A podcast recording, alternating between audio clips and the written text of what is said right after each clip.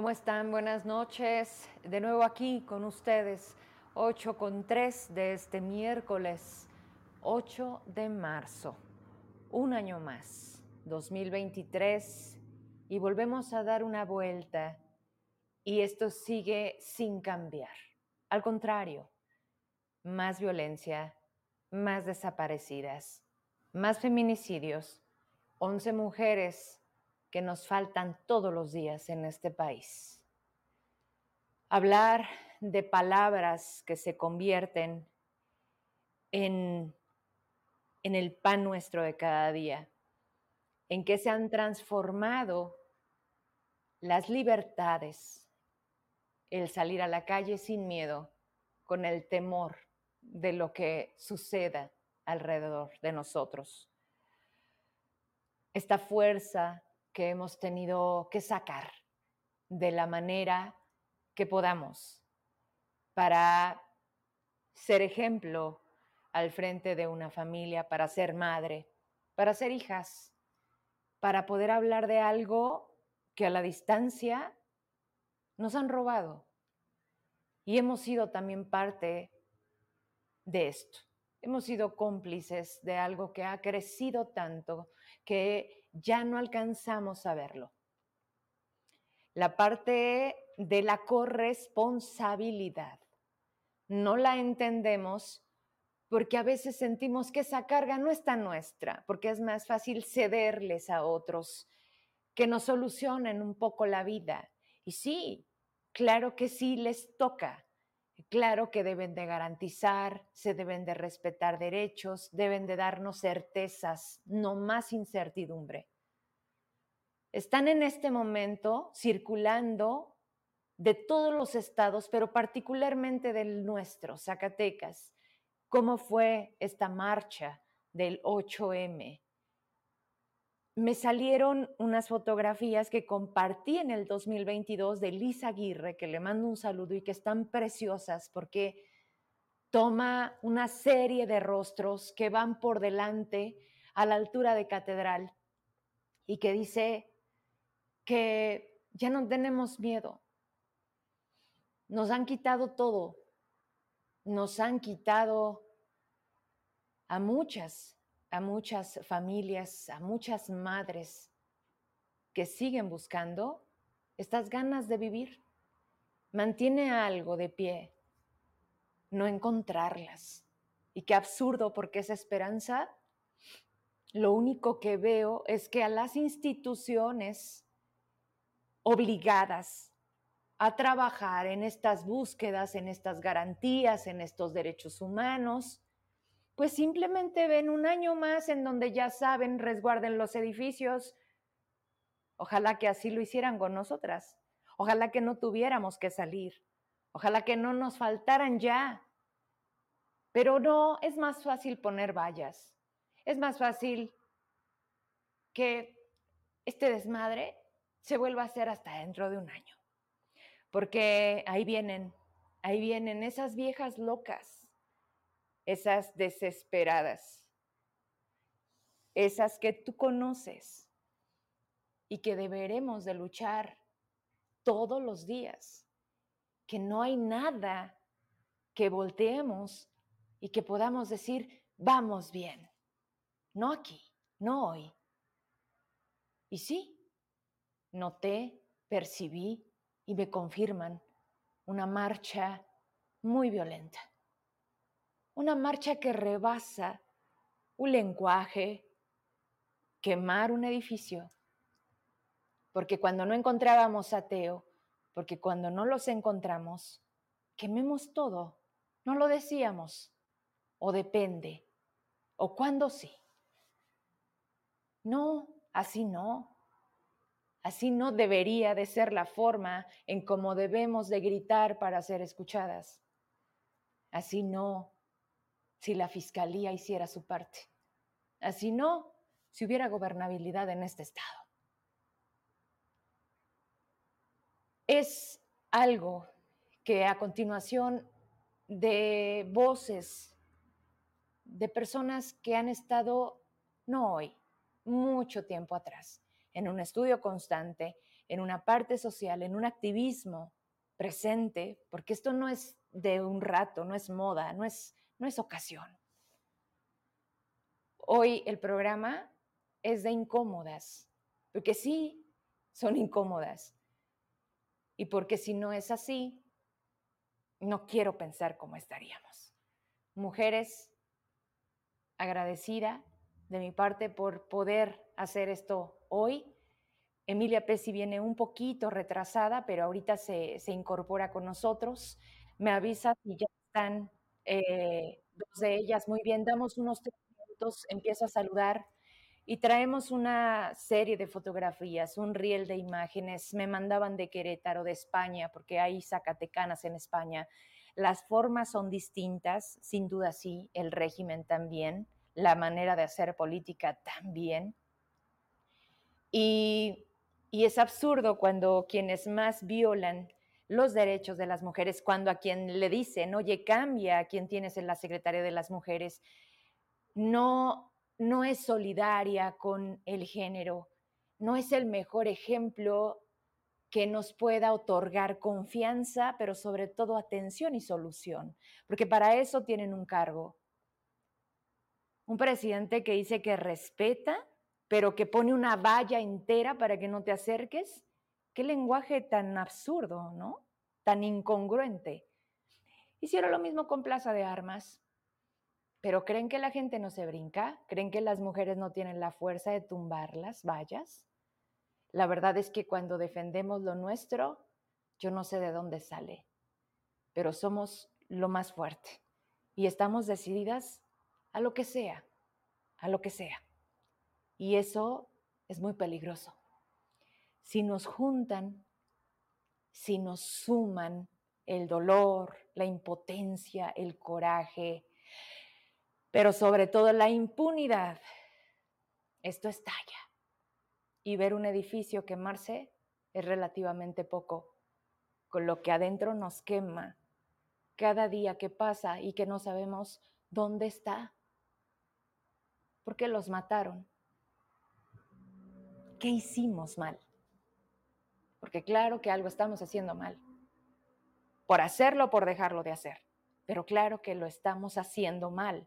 Y si no entendemos el mensaje, nos vamos a volver a equivocar. Y ya no hay tiempo.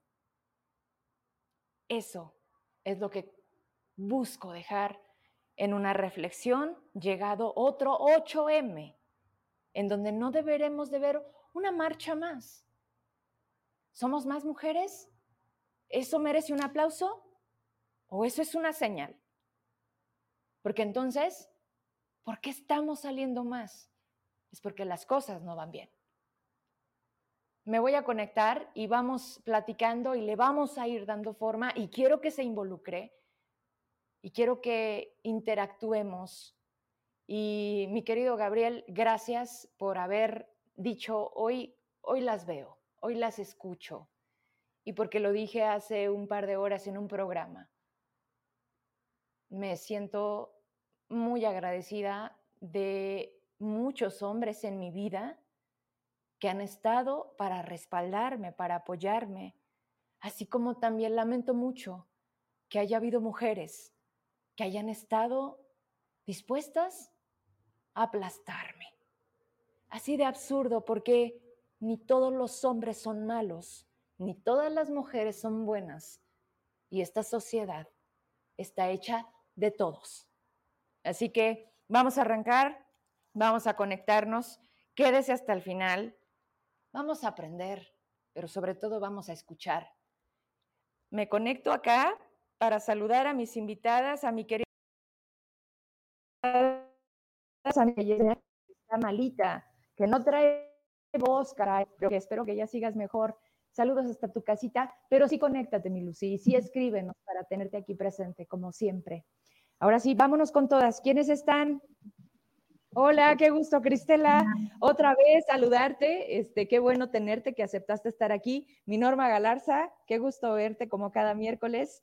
Y Emilia Pesi, mira, yo ya te hacía, dije ahorita, eh, gracias por, por llegar y por incorporarte. Ya solamente nos estaría faltando Cristal Fibela, pero ahorita en cuanto se conecte, le damos entrada. Bueno, Cristela, ¿cómo has estado? Hola, ¿qué tal? Buenas noches, un gusto compartir el espacio con ustedes, estoy muy contenta. Eh, bueno, y estoy muy contenta porque yo nunca había compartido un espacio radiofónico de entrevista con Emilia ni con Cristal. Entonces eso dije, ay, mira, es amigas, porque bueno, hasta que vi el chat dije, mm, mira, qué padre. Con Emilia, pues sí, de los talleres también con Cristal, pero así como este encuentro acá, nuestras charlas son más desde lo privado, entonces yo sé que, que más, ahorita que decías de esto aprendizaje, pues yo voy a ser la más, la que va a ganar más acá de este diálogo, y de eso estoy segura. Oye, Cristela, me encanta que dices, no, pues yo dije que sí, pero no sabía para dónde y que me doy cuenta quiénes estaban. Eso está bueno. Eh, gracias, gracias, Cristela. Norma, ¿cómo estás? Qué gusto verte. Hola, Berito, pues llegando. Hola, ¿cómo están Cristela y Emilia? La verdad es que yo vine a aprender hoy de ustedes porque, bueno, sé su trayectoria y, pues vamos a charlar muy a gusto aquí. Gracias por aceptar nuestra invitación y me fui a, desde temprano a, la marcha. Estuve todo el día, ya, ya regresé como a las seis más o menos. Pero no, bueno, o sea, la verdad es que se siente el enojo, se siente este Zacatecas que está realmente dolido, desgraciadamente. Entonces, esto se está manifestando en las calles y las mujeres salieron a decir lo que ya han callado por muchos años. Y pues bueno, bienvenidas chicas y esperemos a, Cristal. A ver a qué hora llega. Sí, ya sé, a ver, a ver, ahorita se incorpora. Oye, Emilia, no había tenido el gusto de tenerte así, con esta libertad de decir, ella es Emilia Pesci, en algún momento te entrevisté cuando tuviste un cargo público, en una posición que, que a veces hablas del tema del evento y gracias, ¿no? Pero, pero hoy, hoy me da mucho gusto tenerte aquí por este motivo, hablar de mujeres con mujeres, de tanto que aprendemos y que podemos hacer. Eso es lo más importante, no voltear y, decir, híjole, es que mejor nos tiramos al piso porque la cosa parece que no avanza. Mejor vemos el cómo nos levantamos. Y, de eso es de lo que yo siento cuando te leo hace unos días, no sé por qué di con una publicación tuya. Eh, escribes tan bonito, debo de decirte lo que me motivaste, dije yo, wow, o sea, escribiste las palabras que en más de un programa he dicho y me identifiqué y dije, voy a tener a Emilia Pesci. Gracias por aceptar estar. No, al contrario, gracias. Este, me, me, declaro este, seguidora suya, me gusta su programa, este, cuando están también con los compañeros. Eh, igual que Cristela, eh, yo dije, oh, qué emoción. Bueno, Cristela y yo hablamos, pues creo que casi diario, bueno, muy seguido. Este, eh, la quiero mucho, a Cristal también, ojalá ahorita llegue. Cristal es mi compañera de colectivo desde hace ya muchísimos años. Entonces, pues nos venimos a tocar también en este espacio.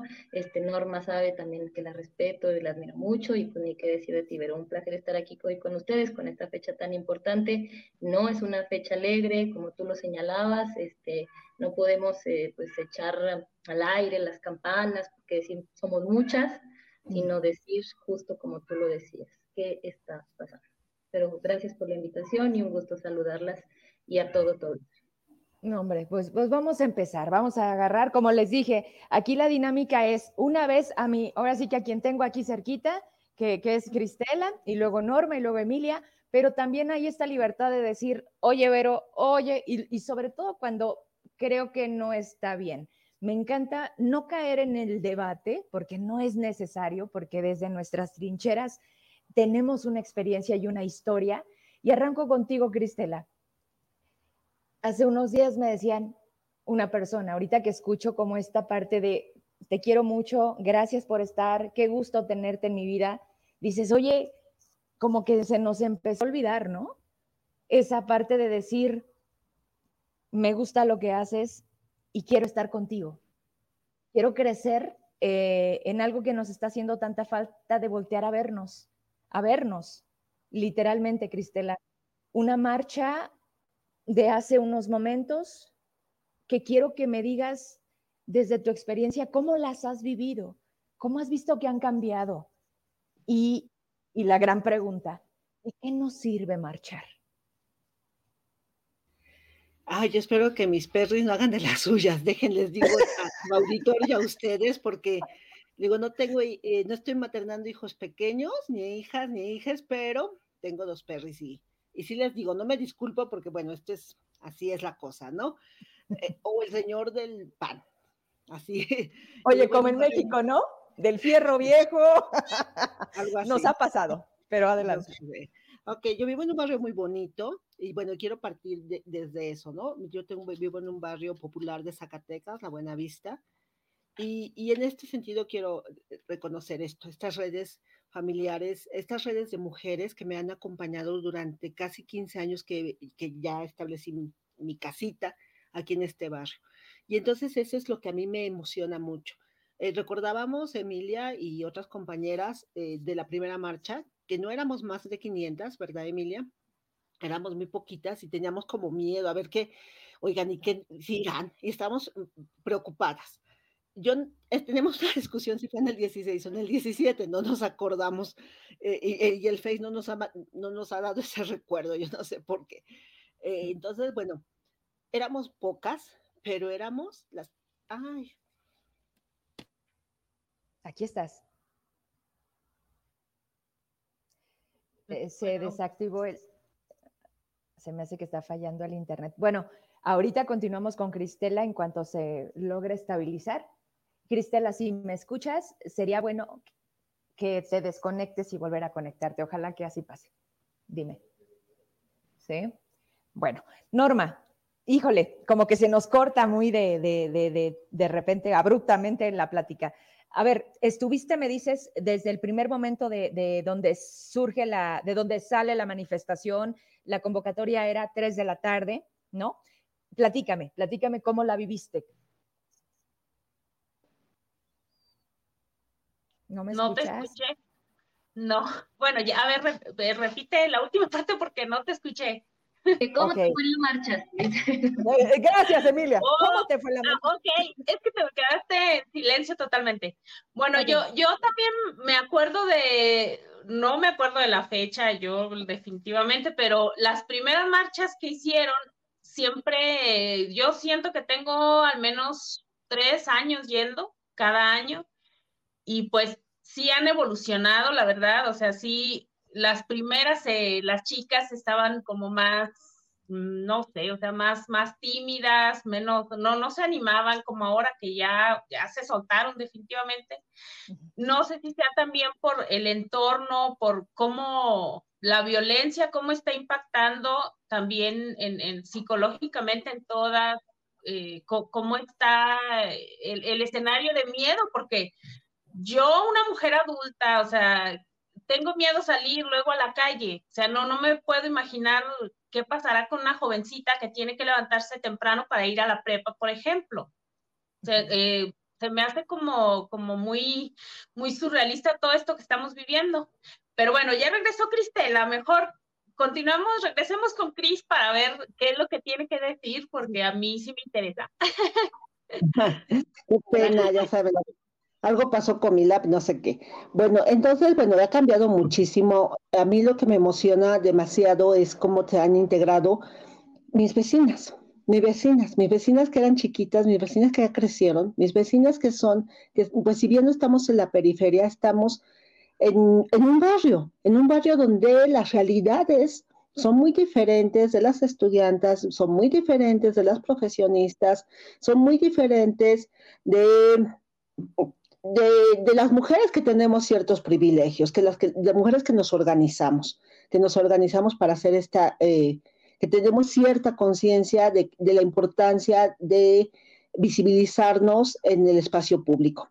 Y bueno, eso es como, y, bueno, entonces no solamente veo a ellas, también veo a, conocidas y que no es por menospreciar ni mucho menos, pero que sí pertenecen, me dicen, sí, sí, soy de la vela perpetua. Y me explican, hasta además me explican. Y ahí estuvieron, y ahí estuvieron. ¿Por qué? Porque ya es su sobrina la que desapareció. Porque ya es la hija de su amiga la que violaron. Porque ya ven estas realidad, estas violencias las ven más más cerquitas, pero estas violencias del narcoestado, porque así hay que nombrarlas. Y estas violencias que vivimos, estas violencias simbólicas ya las identifican. que las hemos vivido desde que nacemos, ¿no? Sin embargo, ellas ya las empiezan a identificar. Y eso es lo que a mí me, es em, esperanzador para mi corazoncita, de decir, ya algo estamos haciendo bien, que hay mujeres de otras realidades, que no son las académicas, que no son meramente las estudiantes, que no son meramente las funcionarias, que no son las periodistas, son otro tipo de mujeres que se están sumando con otras realidades y que son realidades válidas y que son realidades cotidianas y comunes que se están sumando a tomar el espacio público, porque tomar el espacio público para las mujeres es una vergüenza. Se te, y, lo vemos ahorita en este momento en las redes, ¿no? Como se está satanizando. Ahí está, tomas el espacio público, ¿cómo te atreves? O sea, sí hagan esto, pero, pero, no, pero, pero no lo hagan así. No, pero y, ahí está. ¿Mandé? hágalo, poquito. Sí, o sea, les, damos permiso, les damos permiso, porque además es, tener que pedir permiso. Por eso les digo, una vez al año, cuando esto es nuestro. Así es. Así es, pero esta, este tomar el espacio público es muy importante, porque las mujeres estamos y las niñas estamos confirmadas al espacio privado, hasta en la protesta social hasta en la protesta social. Entonces, eso es, esa es una maravilla.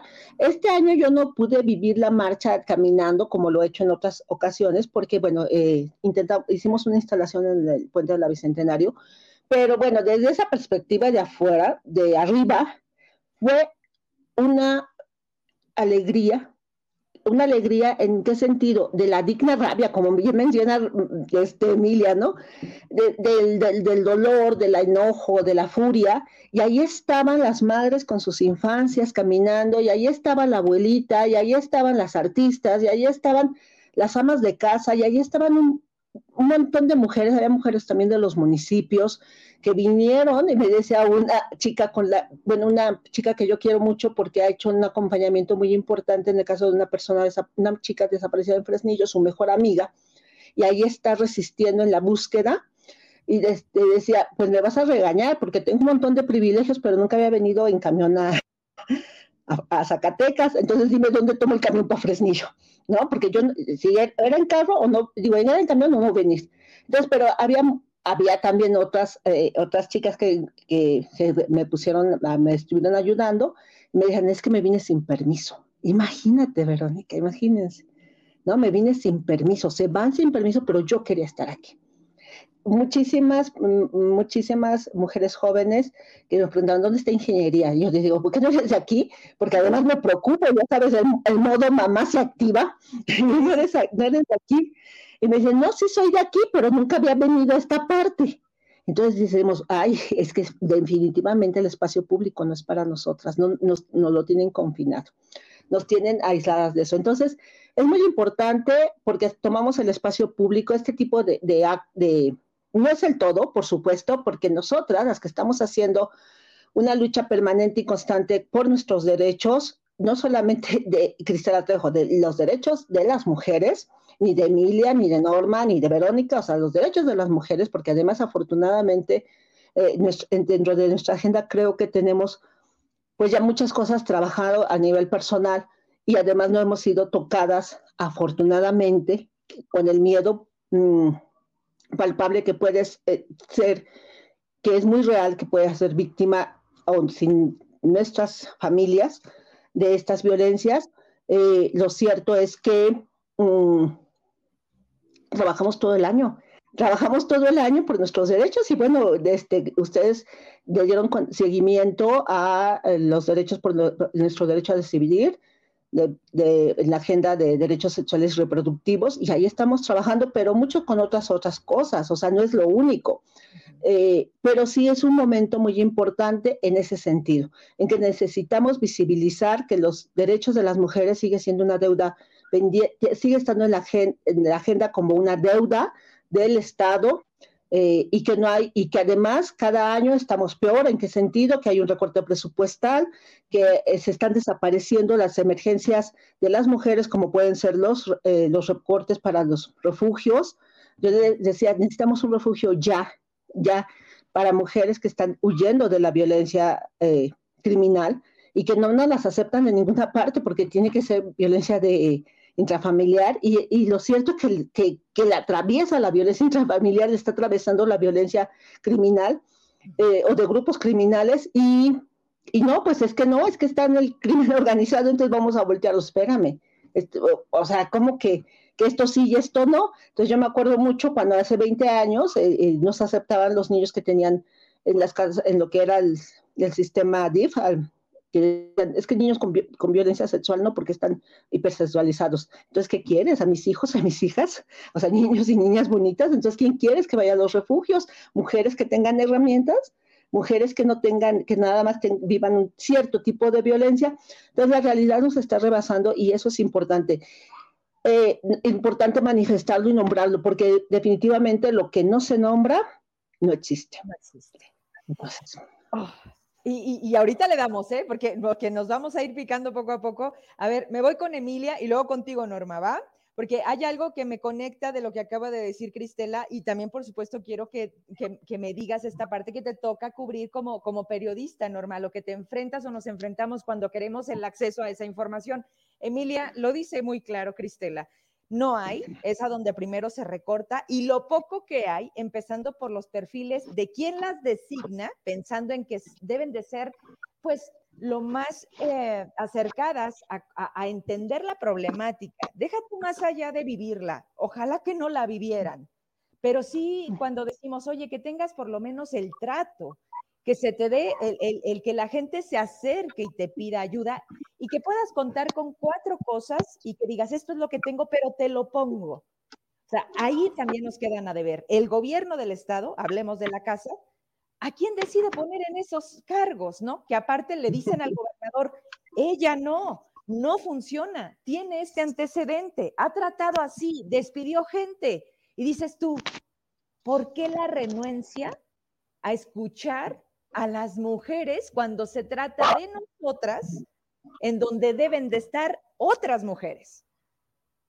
Claro, yo no tengo un pacho en decirlo. Este, eh, hay una situación eh, muy marcada de eh, mujeres en espacios que son para la atención de mujeres, que para nada es un asunto personal, muchas de ellas ni siquiera las conocemos personalmente, quizás en otros espacios hasta pudimos haber sido amigas, pero no es el caso. Entonces, eh, ellas, no, eh, pareciera que hay muchas mujeres que están siendo nombradas de manera irresponsable. Las instancias para las mujeres fueron un resultado de la lucha feminista. Entonces esos nombramientos, como todos los de las mujeres en los espacios de decisión y los de todas las mujeres en espacios de representación popular, son resultados de la lucha feminista. Y no fue una graciosa concesión. Hubo mujeres que dieron su vida porque nos tomaran en cuenta, así de feo. Burdo. No votamos hasta 1953 en este país. Todavía hay quien la vende la cosa de por quién me va a decir mi marido que vote. Mil cosas. Entonces, no podemos permitirnos eso. Entendemos también que, pues sí, este, eh, podemos tener capacidades para muchas cosas, pero para la atención de las mujeres con perspectiva de género, tiene que haber personas que hayan eh, o que estén eh, preparadas eh, en, mínimamente en el entendimiento de qué significa el género. Yo recuerdo que hice una publicación y me dijeron que era agresora por señalar que una funcionaria que debería conocer estos términos no pudo responder qué significaba género. Y pues claro que no tenemos por qué saberlo todas las personas, pero si estás en un espacio de esa naturaleza, eso punto y aparte. Pero por otro lado, como bien señala Cristela, pues de todas formas la organización popular tiene que darse. ¿no? La organización popular, eh, yo la veo también en el feminismo, yo me siento segura en el feminismo participo y he participado en otros espacios de organización mixtos en los que no siento la seguridad que siento con mis compañeras, a pesar de que podamos tener alguna diferencia. Porque tenemos esta, eh, pues estas similitudes que nos llevan a, eh, a poder organizarnos.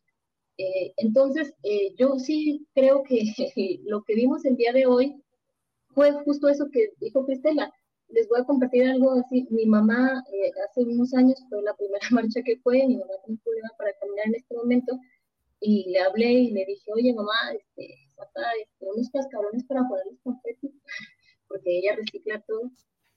Sí, ven, ¿y qué más? ¿Qué hace falta? Y demás. Yo jamás me hubiera imaginado hace unos años eso de mi mamá. Pero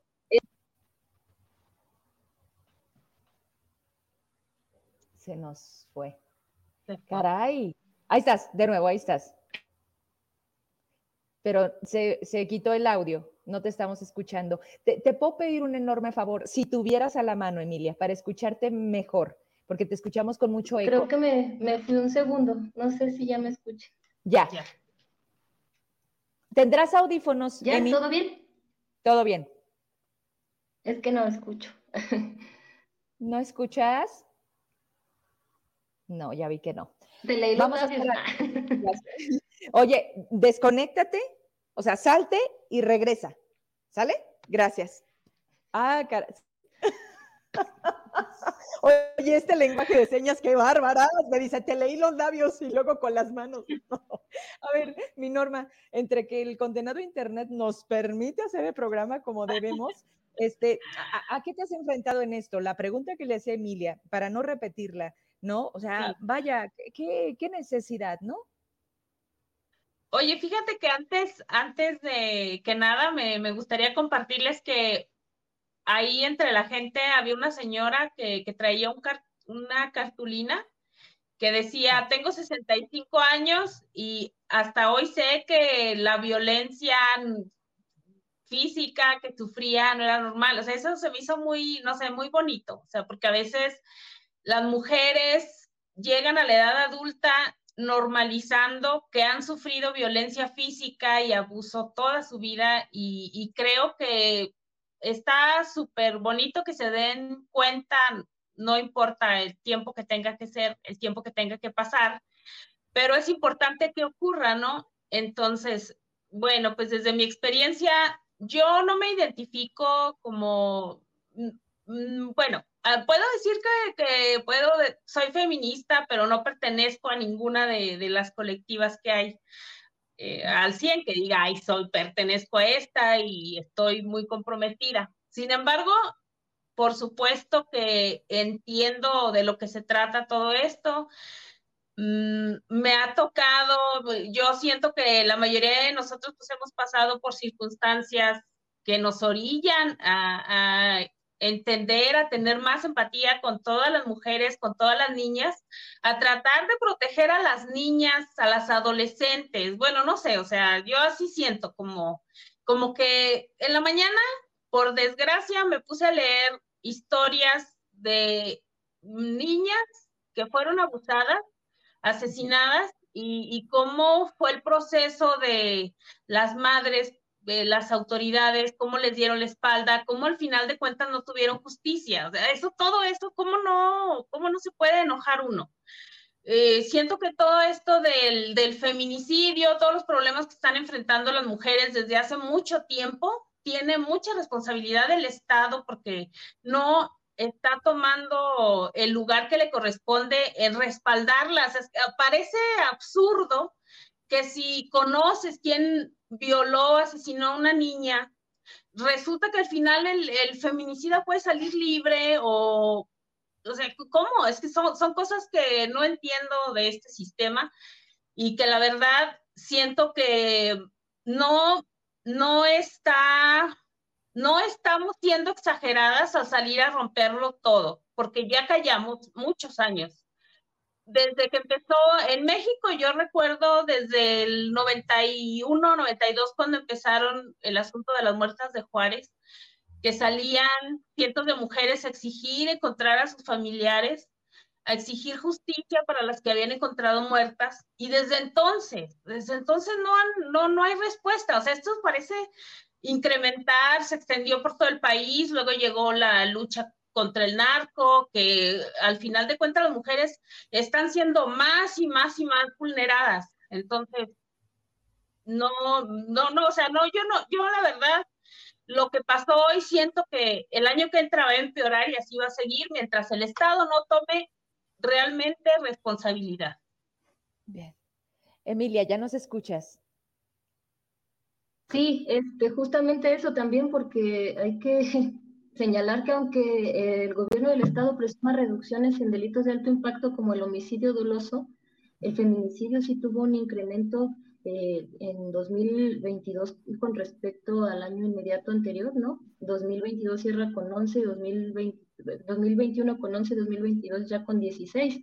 Podemos decir eso que con todo y que señalamos que la clasificación de los delitos no está siendo la adecuada, de que la cifra de homicidio doloso de mujeres está incrementando alarmantemente, ¿no? Eh, que eh, se clasifican como homicidios dolosos, a pesar de que puedan tener características de feminicidio y de la obligatoriedad de investigarlos como feminicidios, sí tenemos incrementos en el delito de feminicidio, con todo y que esas cifras están medio extrañas, no sé, yo el secretario ejecutivo bien la clasificación de los delitos que hagan, y por más que les señales te van a decir no, pero eh, pues no, no sé, o sea, yo entiendo que si supieran que todas esas mujeres víctimas de homicidio doloso tenían, eh, había motivos para que se les arrebatara la vida que no tenían que ver con condiciones de género, pues existirían el mismo número de sentencias. Pero no es Debería. Entonces, si no tienen la certeza de lo que está pasando, si las fiscalías no tienen la capacidad de investigación, porque esas cifras están en presuntos homicidios dolosos. Y aunque quieran ocultar cifras, todavía así tenemos un incremento de, 2021 a 2022. Y esto va a la alza. Y ni hablar del delito de violación, que cuando le dicen al presidente, presidente, el delito de violación eh, o el delito va a la alza, es porque ya hay más denuncias. Las mujeres tienen mayores condiciones de denunciar. Eso es lo que responden las autoridades, ¿no? Empezando por el presidente de la República. Y nosotros decimos, pues, eh, aún así, todavía hay una cifra negra amplísima. En alguna ocasión, Cristela me compartía el tema de cuántas personas por familia pueden incluso haber desaparecidas y que tengan motivaciones distintas. Bueno, ella que es experto en el tema. Y una se pregunta aún así, ¿cuántas cifras hay detrás de, todo esto? Estuvimos en una marcha muy, yo creo que la más eh, eh, concurrida en los últimos años, ¿no? No sé si haya habido otra, bueno, marcha feminista, pero también, incluso ahí, no todas las familiares de mujeres víctimas están presentes. Si cada familia, si cada mujer víctima de violencia se manifestara en los eventos de esta naturaleza, no cabríamos en O sea, en la capital, pues, ¿no? O sea, es una cosa impresionante. Entonces, sí, este, que creo que es un llamado de atención, ojalá se entienda así, y ojalá eh, la atención no vaya el vandalismo, como le llaman, ¿no? Que ya pues, nosotros lo leemos como iconoclasia, que es una postura política de la destrucción de monumentos que tienen simbolismos. ¿no? es cualquier cosa, no es un grafiti, no. Es una postura política detrás de las acciones. Y, claro, quiero... ¿verdad? Sí, claro. Y, quiero que, me estén mandando un material por demás y traigo también unas infografías que, las va a presentar Cristela, porque justo hablamos de eso, ¿no? Cómo no nos cuadran los números, pero más allá de los números, de lo que puedas leer, que para ellos se convierten en cifras, pues nosotros lo palpamos y lo vivimos muy distinto. Sentir miedo, llegar a un punto en donde digas, tengo miedo, eso es lo que ya rebasa cualquier cosa, pero mira, si me puedes poner esta nota donde dice 45 mujeres han sido reportadas como desaparecidas en lo que va 2023, la mitad no ha sido localizada. Pero quiero que vean estos rostros porque porque ahí están nuestras niñas. Dice, de acuerdo con las, eh, con las fichas de búsqueda emitidas por la Fiscalía General de Justicia en el estado de Zacatecas, en lo que va de este año, apenas es marzo 8, han sido reportadas como desaparecidas 45 mujeres. 22 siguen sin ser localizadas. Vea sus rostros, grábeselas.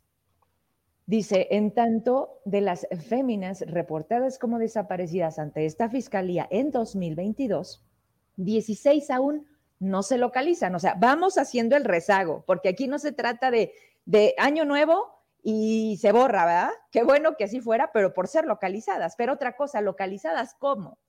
Porque además tenemos fiscalías que sienten que con, encontrar los cuerpos ellos ya cumplieron y ahí se empieza realmente su chamba. pero no hay capacidad para, para poder atender pues tantas fichas de búsqueda y mucho menos para dar con 250 fosas clandestinas que tenemos a lo largo y ancho de este territorio. Este dato me lo daban ayer. Muchas veces la información oficial no es la acertada. No tenemos manera, escuche usted, no tenemos manera de comprobar si es correcta. Si aumentó por inseguridad la cifra negra. Mientras no se realicen verdaderos análisis de contexto, verificando todas las estadísticas, elaborando y estudiando los patrones que se, que, se repiten con todos los datos, seguiremos sin una política efectiva que resuelva el grave problema de la desaparición de personas en Zacatecas y en México. Me llama la atención porque hay que darle el crédito. Esta nota o esta infografía, súbele por favor, es de la jornada Zacatecas, de este medio que se ha dedicado a maquillar, a ser parte, a ser comparsa, regresamos a cuadro, de decir, pues que esto es percepción, ¿no? Pero me quise ir con el dato, me quise ir con algo que dicen, no sabemos. Al final se dan cuenta, a este gran problema no sabemos cómo enfrentarlo, ni como gobierno, ni como sociedad, y lo que dices, tienes mucha razón. ¿Me podrías... Perdone, lo que pasa es que no es normal esta llamada. Este, me, me perdí un poco. Pero era importante, este, les quería compartir, hay una página que si no la conocen, ahorita les voy a poner un poquito el cómo ingresar. Este es una plataforma que están haciendo, de hecho, un chavo de Sainalto eh, que está estudiando en la Universidad de Oxford. Ya te ha comentado, ¿verdad, Norma? Y que están haciendo un estudio para detectar las fosas clandestinas que hay en este país de manera satelital. Cuando te metes a este registro, ¿qué creen? La actualización o la fecha última de los datos que ahí nos entregan es del 2018. Nos falta 19, 20, 21, 22 y lo que va del 23. ¿Por qué no hay seguimiento, Cristela? ¿Por qué a alguien, o los colectivos, o la parte de los consejos ciudadanos, o todas las que deberían de estar, oye, actualízalo? De esto dependen muchas políticas públicas. Esto amerita este, la transversalidad, esta que tanto hablan los gobiernos o en base a qué trabajan para determinar para qué camino agarrar. Por decirles algo, yo no sabía de estas herramientas, quiero ponerlas en sus manos, quiero que nos metamos, pero lo más importante, que exijamos que se actualicen y que los números cambien, porque las muertas del 2018, hoy les aseguro que no son los mismos, al contrario, como decía Emilia, no tenemos idea. Cristela. Bueno, sí, es muy lamentable lo que está sucediendo. Mira, eh, en el caso de desapariciones de personas, le voy a poner así en personas, porque bueno, son hombres y mujeres, eh, tenemos una crisis forense, tenemos una crisis de búsqueda, tenemos una crisis de investigación, tenemos una crisis de todo, de todo.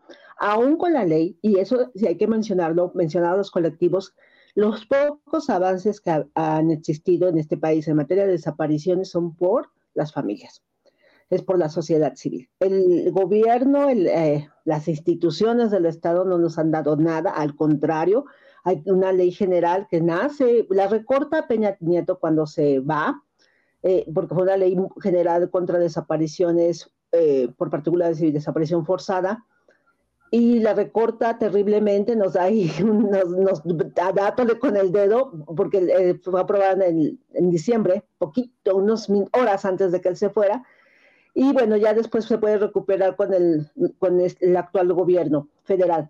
Sin embargo, en presupuestos no hemos podido llegar a nada. Y mm. la desaparición sigue en aumento y lo estamos viendo todos los días en todo el país y Zacatecas no es la excepción. Eh, es muy lamentable, nosotras tenemos 655 mujeres desaparecidas, no localizadas, porque además ahí traen un, una cosa maquillada media rara de desaparecidas y personas no localizadas y entonces no es lo mismo. no están, no están y ya, son desaparecidas porque no sabemos dónde están, porque su familia no sabe dónde está. De esas 655 eh, mujeres desaparecidas, eh, es cifra hasta diciembre del año pasado porque el sistema no se ha actualizado, porque así tenemos este rezago. Yo te puedo decir que 44, 44 son niñas menores de 9 años y, muchas de ellas desaparecieron junto con su mamá. Eh, o con, una familiar cercana, con una mujer, con una prima, por ejemplo, ¿no? Tenemos un caso en Río Grande de una chiquitita que, desapareció junto con su prima que, apenas tenía 18 años. Entonces, ¿dónde están esas niñas? O sea, eso es gravísimo lo que está sucediendo. Después sales a la, a la tienda y ya no regresas a tu casa. Eh, eh, no hay un seguimiento, no les interesa eso me queda claro, no hay una intención de hacer algo por las personas, porque además, por las personas desaparecidas, porque además, ¿quiénes son? Pues son las chicas de las periferias, son de las comunidades rurales, son de los barrios, o sea, desaparecen. Pero cuando se desaparece alguien con ciertos privilegios, casualmente ahí se encuentran. Ahí se encuentran, ahí sí se activa el sistema. Ahora bien, ¿cuál es? Eh, ahí yo tengo como una como muchas, este, ahí como necesitamos un observatorio. Es que, bueno, ya no sé si la respuesta esas está aumentando esta burocracia, aunque estos observatorios y consejos y comités son honorarios, ¿eh? Nosotras cuando estamos ahí, estamos pagando por trabajar, porque pagamos nuestro transporte, trabajo, pagamos este, nuestros insumos para nuestro tiempo para poder estar ahí. Y, y además concursamos, o sea, es una cosa rara que nos gusta hacer. Eh, bueno, y en el caso de, yo no sé cuál es el, el, qué podría ser, pero necesitamos una fiscalización primero de la activación del protocolo ALBA, porque el protocolo ALBA tiene un sentido de ser, además es un instrumento que sale de las familias, precisamente de familias de, eh, de la frontera de Juárez, donde es toda su experiencia de ellas en la búsqueda de sus hijas, toda su experiencia que tuvieron de revictimización, de lo que se necesitaba hacer, eh, qué necesitaban para la búsqueda inmediata, de los cuerpos localizados con todos estos signos de violencia sexual gravísimos. Entonces, bueno, este protocolo resume toda esa experiencia y habla de 24, 48 y 72 horas. ¿Qué está pasando en Zacatecas? Porque además sabemos por las familias que la ficha de localización, que es lo que debe salir de manera inmediata, llega hasta el siguiente día. Entonces ellos sacan sus fichas alternas, porque no hay esa inmediatez que, está, que se exige en la búsqueda. No hay esa inmediatez. Eh, bueno, déjame, te interrumpo poquito porque aquí no me va a dejar eh, mentir mi colega, pero a, nosotros como medios de comunicación, porque en qué se han convertido estas redes, este Facebook o estas plataformas de tecnología de, de la inmediatez, bueno, pues haz de cuenta, me llega la foto y le ponen abajo, este, ayúdanos a encontrarlo, comunícate este teléfono, desapareció en tal parte y trae esto, ¿no? Pero tú ves cuando está hecha. Y entonces mi primera pregunta es, oye, ¿ya eh, llevaste la denuncia? ¿Ya hiciste conocimiento a la fiscalía? Y nos dicen, sí, pero, nos, pero no, no, no vemos respuesta. O sea, sentimos que, que, a lo mejor tienen mucho trabajo o hay 10 por delante de nosotros y para mí cada minuto que pasa es, es esencial. Y dices tú, híjole, como nosotros que, estamos en medios de comunicación, dices, sé lo que representa no tener la oficialidad, digamos, el fiscalía, ¿no? Pero la verdad es que yo tomé la decisión social y, humana de decir, pues la soltamos. O sea, la suelto aún no teniendo la ficha confirmada de la fiscalía, porque yo sí creo que cada minuto que pasa puede cambiar el, alcance, porque de verdad a veces no tienen idea. Una vez Norma y yo hicimos un ejercicio, varios medios lo hicimos, pero sacamos las fichas de búsqueda que llevábamos en un mes, Norma. ¿Te acuerdas? Cuando eran fotos, fotos, fotos, y, luego la gente empezó a hacer el mapa de Zacatecas llena de esas fotos. Y esas publicaciones, Cristela, Emilia y Norma, se compartieron 800 veces. Sea, es ahí cuando dices, ¿no? ¿Qué, qué, representa el tiempo? Regreso contigo, Cristela, pero es importante porque está pasando mucho y cada vez más.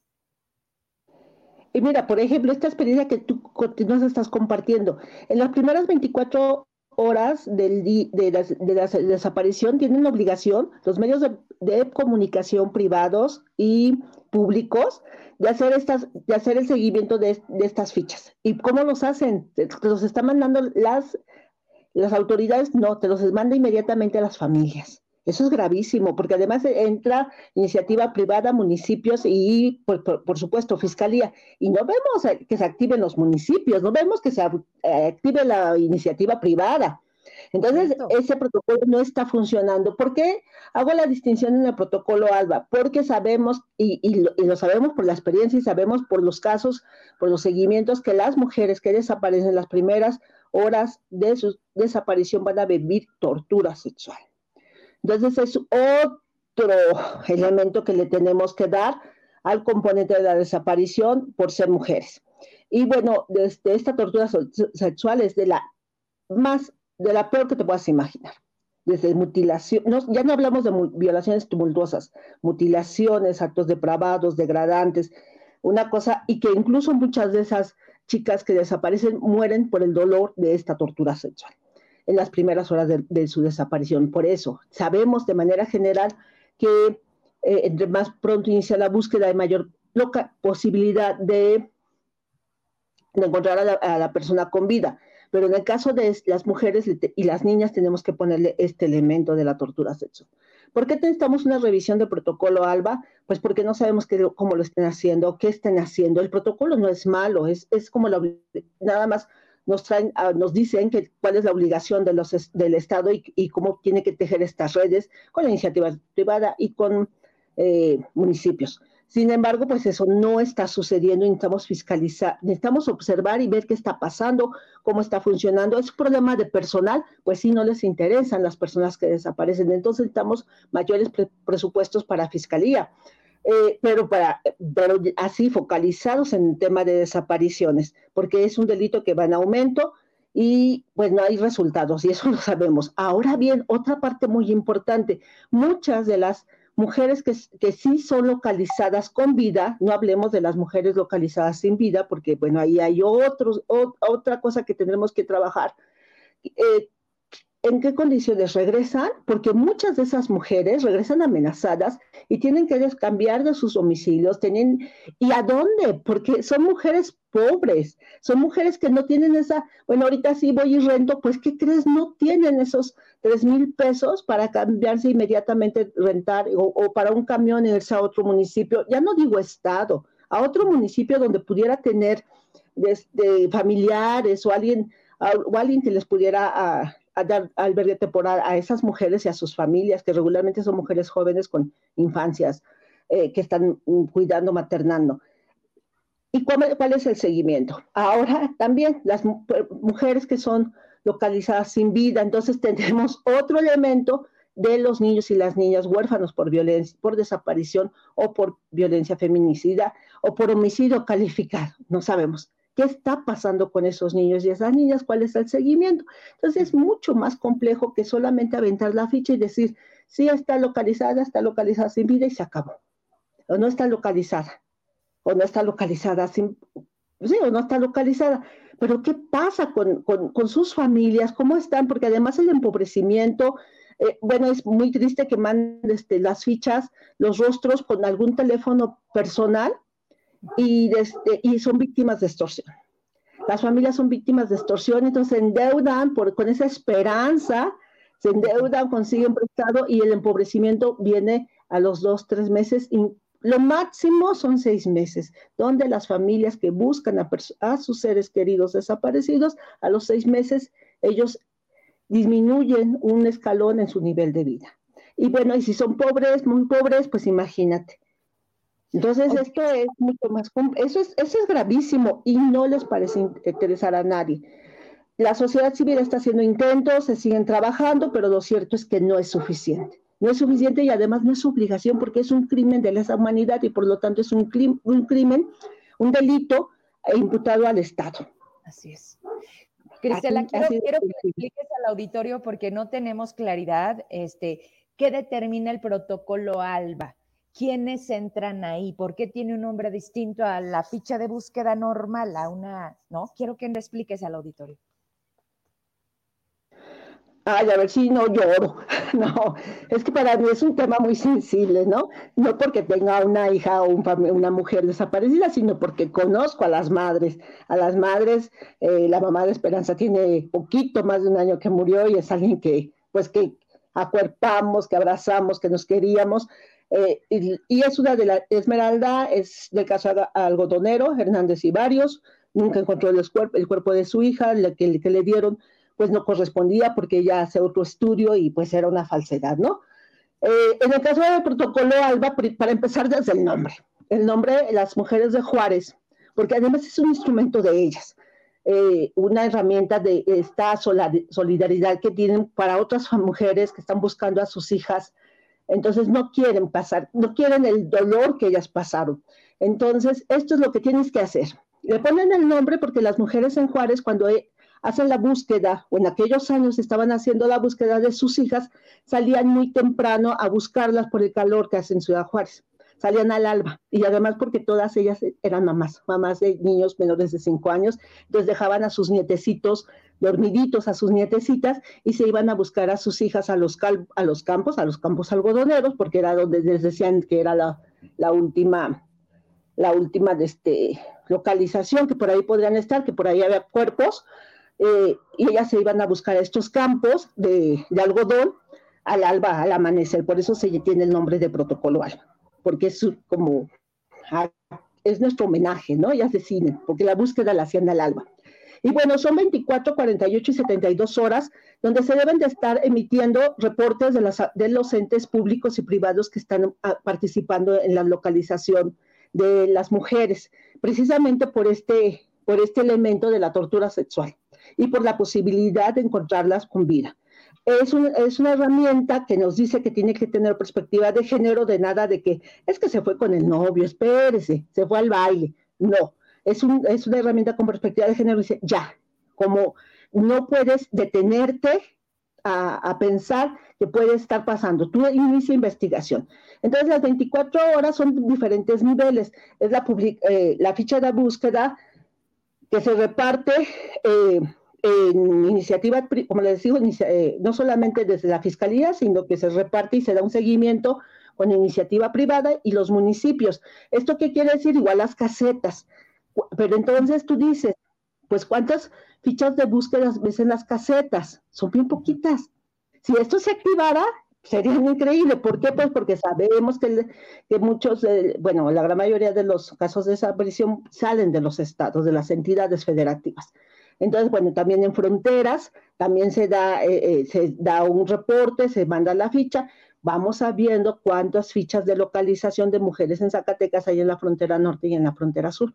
Seguramente no hay muchas, seguramente son mínimas.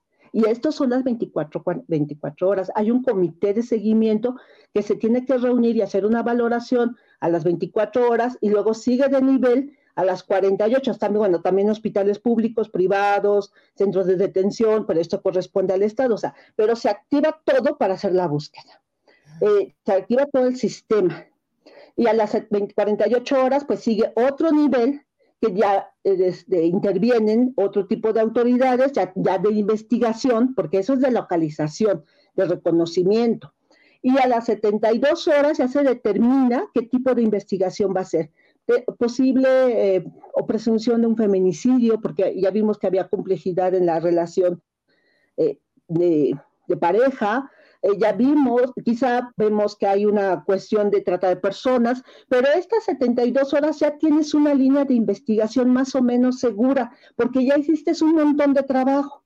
O si es una no localización, o, o bueno, hay una se van, ¿no? De que se vaya, haya ido voluntariamente esta persona. También puede pasar.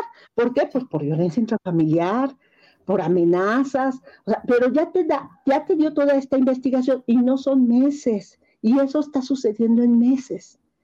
Desafortunadamente eso está sucediendo en meses. Es lo que debería de ser. Lo que Cristela Trejo nos está explicando es el protocolo ALBA que debiera ser paso uno, dos, tres. Sin embargo, no sucede así. Suceden meses para que lo que deberías hacer en máximo, entiendo, 72 horas, Cristela, en este país, las mujeres, al menos estas carpetas en las que se convierte la investigación, caray, el condenado Internet, mi chula, pues nos están quedando de ver, ¿no, Norma? Y, de paso aprovecho porque estabas pidiendo la mano. Emilia, estás teniendo problemas, ¿verdad?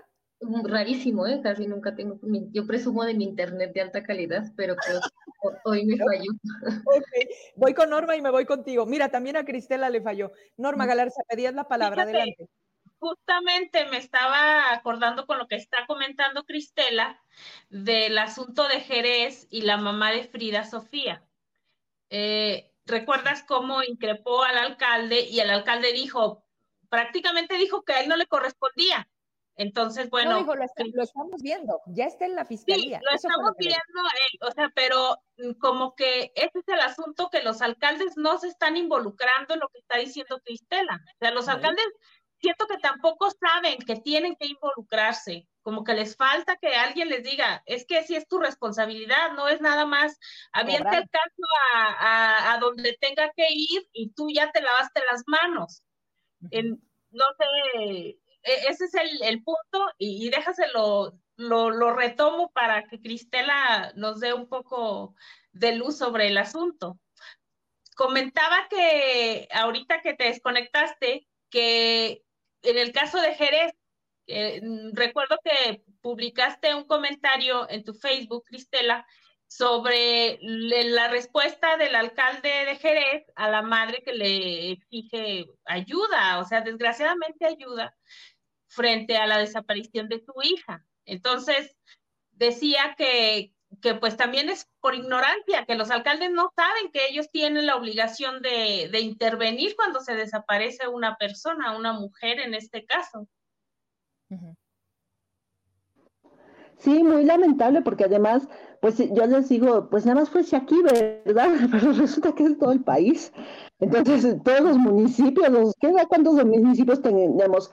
Eh, sí, hay responsabilidades incluso porque, bueno, el acompañamiento, pensando en estas, que nuestros municipios, la gran mayoría de nuestros municipios son de zona rural, pues el acompañamiento a las familias debería de ser, o obliga que, que sea a través de los municipios.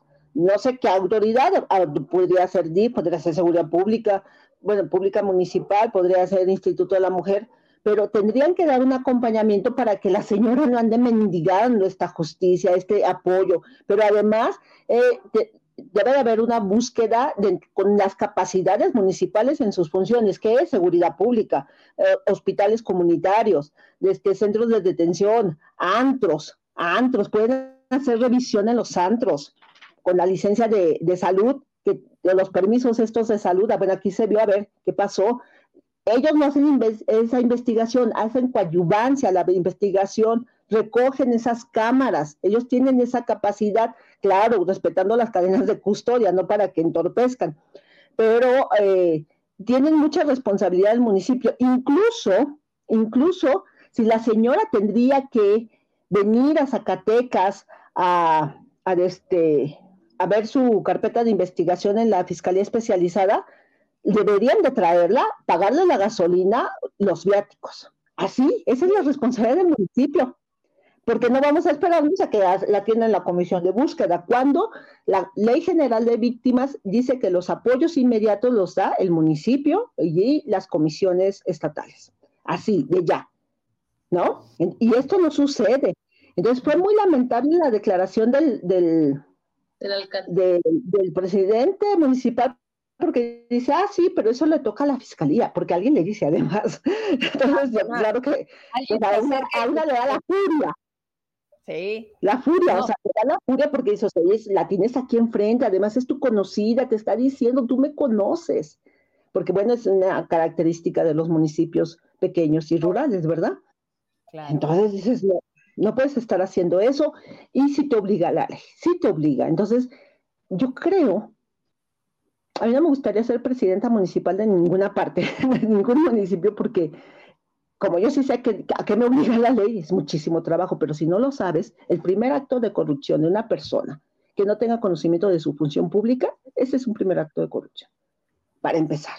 A ver, Cristela, pero te tengo que, que detener aquí un poquito, Pero entonces vamos a seguir permitiendo que estén los que digan, yo, yo, ¿por qué? Porque soy tu compadre. Yo, yo, ¿por qué? Pues porque es amiga de la esposa de Juanita, la que me ayudó en la campaña. O sea, si te das cuenta, aquí es donde también nosotros, perdón, no sé si coincidamos, pero personas como ustedes, que no son desconocidas del tema, que además han trabajado muchísimo para lograr a veces las cosas que mediáticamente no sabemos, porque a veces es mejor no decirlas, porque luego cuando las sacas das de conocimiento la parte que no está cumpliendo, que siempre termina siendo el Estado. Y entonces el Estado se siente ofendido y dice, menos ayúdales. Estas viejas nos están exhibiendo, sácala. La estabas ayudando, ya no le des. O sea, esta rencita de te quiero calladita, te quiero agachadita y hasta que yo te quiera te ayudo, eso es lo que se convierte este sistema. Que luego me dicen, pero ¿por qué siempre los mismos? Cristela, porque esos, esos y esas, que es lo más lamentable, porque hay muchas mujeres que sí están dispuestas a lo que usted diga. A ver, no se trata de lugares de las mujeres en la política. ¿Quiénes están llegando? Y ahí, perdón, por eso no formo parte de nada. Y donde empiezo a ver que nos quieren poner marca, yo me quito porque aquí la única marca es mi nombre. ¿Estás de acuerdo, Cristela? O sea, ¿para dónde nos hacemos? Sí, sí estoy de acuerdo, pero también creo que hay herramientas ciudadanas que tiene el Estado que no son las mejores, pero hay que usarlas. Y una de ellas es, la revocación del mandato y en diciembre tenemos, ¿eh? Tenemos revocación de mandato seguramente. Entonces, a ver si es cierto que hay tanta indignación porque bueno, somos apáticas y apáticos, entonces yo quiero ver que las urnas se llenen con su sentir, y ya, y nomás digo hasta ahí, con su sentir. Emilia Pesi, te tengo que aprovechar porque el condenado internet no sé qué nos está jugando mal. Pero no, ojalá que no falle. No, pero pues no, yo escuchar a Cristela, este, siempre, eh, pues yo sí le digo, es mi amiga y mi maestra, pero eh, le pensaba yo también que eh, justo en el protocolo ALBA está señalada las responsabilidades de cada instancia y incluso la Secretaría de las Mujeres tiene responsabilidades este, para con el protocolo, ¿no? Entonces no se trata solamente de eh, eh, reproducir estereotipos y demás, ¿no? Hay responsabilidades muy claras que sería tan sencillo como seguir el 1-2, como este, pues saber cuáles son las facultades y las responsabilidades, las áreas de acción, y pues eh, dar cumplimiento a esa parte. Pocas veces sabemos eh, de que eh, desde las instancias coordinadoras de búsqueda se contacte, por ejemplo, a las instancias municipales de las mujeres, ¿no? Y pocas veces llega la información de los, de las, los protocolos a, esos espacios porque no solamente están siendo invisibilizados, sino desaparecidos, ¿no? Adelgazados.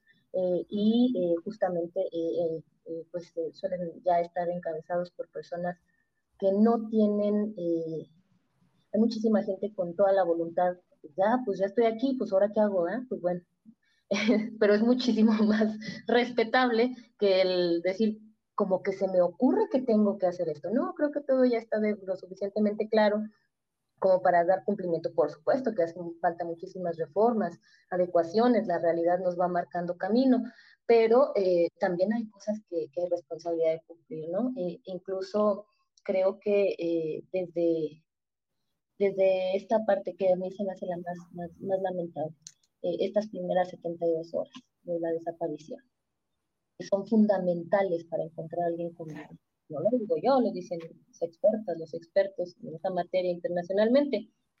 Entonces, pues sí, eh, urgiría que salieran esas fichas de inmediato, que los protocolos se, se, se, activaran eh, pues en cuanto se presenta una denuncia, pero seguimos eh, topándonos con esto, ¿no? Que con fichas, como decías tú, Verónica, hechas por las familias, porque la fiscalía no tiene la capacidad de, de reaccionar de inmediato. Dicen por ahí que porque faltan personal, faltan recursos, estamos en medio de una guerra, y yo así lo digo, porque estamos en medio de una guerra, y pues todos los recursos se van para, para ese tema, aunque a veces ni entendemos muy bien quién está de qué lado, pero sí, este, eh, yo creo que... Pero también vemos a, perdón, también vemos a un fiscal muy callado. A ver, si no tienes la capacidad de atender, vas al Congreso, le exiges mayor presupuesto porque justificas el uso del recurso, Pero no, ya ves, lo tienen que estar este, jaloneando y si sí o no lo mandamos a que de cuentas, acá muy en las redes tirando y, y ya cuando va, tranquilitos, en la foto. Aquí hay responsabilidades compartidas. Hay responsabilidades desde la legislatura que lo ratificó y no se nos olvida, ¿no? O sea, pues, o sea, por favor, o sea, hubo una oportunidad de, de, hacer un cambio hacia esta Fiscalía General de Justicia, en la Procuraduría y sus vicios quedaron atrás, y ¿qué hace aquella legislatura? Dice que se queda el mismo, ¿no? Como si tuviéramos tan buenos resultados. Bueno, ¿Y qué pasa también en el lugar del magistrado? En el lugar que no le correspondía a un magistrado hombre, que era un espacio para mujeres. Porque estamos en un mundo patriarcal y estamos resistiendo, por eso necesitamos en esos espacios mujeres que resistan con nosotras y que no sean nada más este, pues, seguidoras y eh, fans o no sé, ¿no? Y pues bueno, no estoy hablando de todas, por supuesto que hay perfiles que yo respeto mucho, pero hay otros tantos que una pues sí lamenta, habrá quien alimentará una, pero la verdad es que necesitamos vernos las caras y entender que entre un Estado patriarcal las mujeres necesitamos hacer un frente común por las causas de las mujeres, ¿sí? Eh, porque no podemos eh, simplemente eh, pues quedar bien, no puede estar bien con Dios y con el diablo, dicen por ahí, ¿no? Entonces, sí. hay, que, sí hay que fijar postura, sí hay que fijar postura y es momento. No y asumirla. Históricamente estamos en un momento de fijar posturas. Este es el momento, Emilia. Eh, los grandes cambios de los países de este nuestro México ha sido de revoluciones. Esta es una revolución. Totalmente. Bueno, que, que sí es momento de fijar posturas porque tuvimos eh, o tuvo grandes sectores de la población que tuvieron muchas esperanzas. Eh, hablo de mujeres, compañeras feministas, eh, en esto que, que llegó eh, hace unos años con un cambio en la izquierda en el poder, pues, ¿no? La transformación. Transformación. Eh, y vimos, dice Cristel, hacen falta refugios eh, y lo primero que vimos fue un recorte para refugios. Nos quitaron las guarderías a las mamás, ¿no? Porque la ¿no? Pues sí, venía de la derecha, pero pues híjole, mi hija estuvo en una guardería de esas. Y una, también. Sí, o sea, pues una sabe el tarote que te hacen, ¿no? Claro. Sí, o sea, también hay que ver eh, que hay las los primeros temas que se van a recortar son aquellos que nos benefician a las mujeres. Y le sumaría lo que decía Cristela, ella hablaba de niños, niñas y adolescentes víctimas, eh, yo le sumaría a sus cuidadoras, porque esos niños, niñas y adolescentes están quedando al cuidado de mujeres, muchas de ellas adultas mayores, sí. que no tienen la capacidad, sus abuelas pues, que no tienen la capacidad de eh, tener un empleo remunerado y además cuidarles, y que estamos dejándoles, eh, dejándolas eh, en estas condiciones y, bueno, la responsabilidad principal es del Estado. Pero pues eh, eh, justamente lo platicaban con Cristela, o sea, también pues tenemos que ver qué hacer, porque no podemos estar esperando eternamente a que el Estado nos resuelva todo, ¿va? Y no lo digo como de, nos, no tenemos que poner acción, no, sino que pues ya vimos que o hacemos algo y nos organizamos y nos volteamos a ver, pues a nadie le va a interesar, ¿no? Así es. Entonces, eh, realmente yo también tocaría el tema de sus cuidadoras, porque el trabajo y las consecuencias de esta guerra siguen cayendo en los hombros de las mujeres. ¿no? Entonces... Eh, y somos... las infancias, Emilia, yo hablaba con una psiquiatra porque le decía, oye, ¿en qué se están convirtiendo nuestras infancias? Los niños que están entrando desde muy pequeños a delinquir, porque obviamente la justicia es distinta para los menores, ¿no? El que le des un arma a un pequeño, el que le digas que le das dinero, no lo sé, tantas cosas. Me decían el otro día, pero no te imaginas las historias que hay en cada crucero. Y eso es meternos a otro gran tema del que casi no se habla en Zacatecas, porque casi, casi te dicen, ahí no te metas. Y, y eso primero hay que hablarlo en lo privado, para ver de qué manera podemos tratarlo públicamente y mediáticamente porque están tantos intereses metidos en esto que dices tú, ahora entiendo por qué no camina. Pero eh, quisiera ir a, a, a, un comentario en donde quiero que también agreguemos algo a la lista, Emi. Los desplazados. La, la, gente de Jerez, que particularmente me tocó conocer los testimonios, Norma, tú recuerdas, o sea, no solamente es que te quiten a alguien, a la gente de la ermita les quitaron de, los brazos de sus padres a sus hijas y además los hicieron que se fueran del único lugar que conocían, con la única vida que sabían. Decían, pero ¿no te imaginas lo que es guardar en una maleta y lo que te alcance? Porque el gobierno te dice que te acompaña, fíjate nada más, fíjense nada más, no a que las condiciones se den para que tú vuelvas, no, para que regreses por tus cosas y te vayas. Ahí van muchas, muchas cosas juntas, ¿no, Emilia? O sea, desplazados, niños, mujeres, secuestro, eh, violación. Y el gobierno lo único que hace es acompañarte por tus cosas, hay lo que te quepa, y pues ahorita no es momento de regresar, ¿verdad? Ahorita no Es la declaración del Estado fallido, ¿no? O sea, es lo que puedo hacer por ti. Eh, pero sí, eh, Zacatecas se tiene una historia de desplazamiento eh, histórico, pues desde la migración, ¿no? No vamos a decir que es muy romántico pensar en que las personas históricamente hayan tenido que salir del territorio para darse condiciones de vida, ¿no? La migración es un proceso de desplazamiento, la minería genera procesos de desplazamiento por la extracción de recursos y ahora la guerra genera procesos de desplazamiento, ¿no? Y justamente ese, ese estado en el que las familias en los espacios rurales no tengan seguridad sobre el territorio es muy violento muy violento, que despojan de la identidad, que despojan eh, de la historia, de, tu familia, de tu territorio, la importancia del territorio. No solamente es, ay, pues cámbiate de casa. Hmm. O sea, todo lo que conlleva eh, a nivel simbólico de la comunidad, el generar un desplazamiento es muy fuerte. ¿no? Eh, de por sí, ya vivimos desplazamientos en Zacatecas desde hace más de 100 años, pero ahora pareciera que, estamos en el limbo, porque pues si no llega la guerra, va a llegar la mina, y si llega la mina, este, pues no va a haber trabajo y me voy a tener que ir para el norte, etcétera, etcétera, etcétera, etcétera. Ya, ya hasta los empresarios, ¿no? Se están yendo a Zacatecas a manejar sus empresas por allá, ¿no? Ellos que pueden, ¿no? Fregada uno que se tiene que quedar, pues ¿para dónde corremos?